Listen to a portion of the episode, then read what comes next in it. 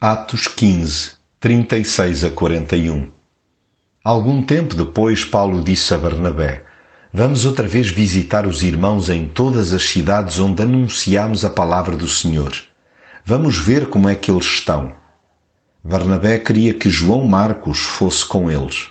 Mas Paulo era de opinião que não deviam levar por companheiro aquele que os tinha abandonado na região da Panfília em vez de continuar com eles até ao fim da viagem.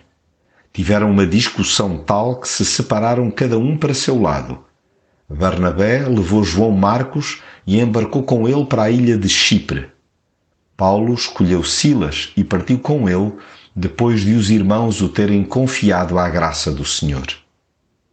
Há desavenças surgidas entre cristãos que são difíceis de explicar e ainda mais de justificar sobretudo quando é absolutamente claro que o motor dos desavindos é o avanço do reino de Deus.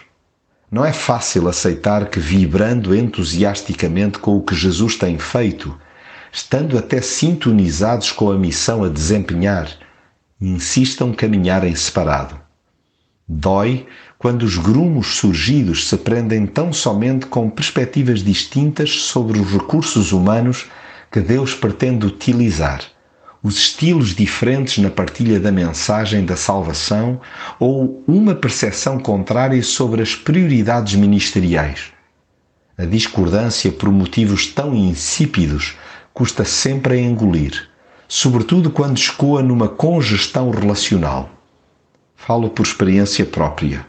Como tal, peço a Deus que, não sendo possível conciliar as divergências, nos dê duas coisas: companheiros idóneos de jornada e a sua graça permanente. Felizmente, que Deus, na sua bondade, nos usa para irmos fortalecendo as igrejas.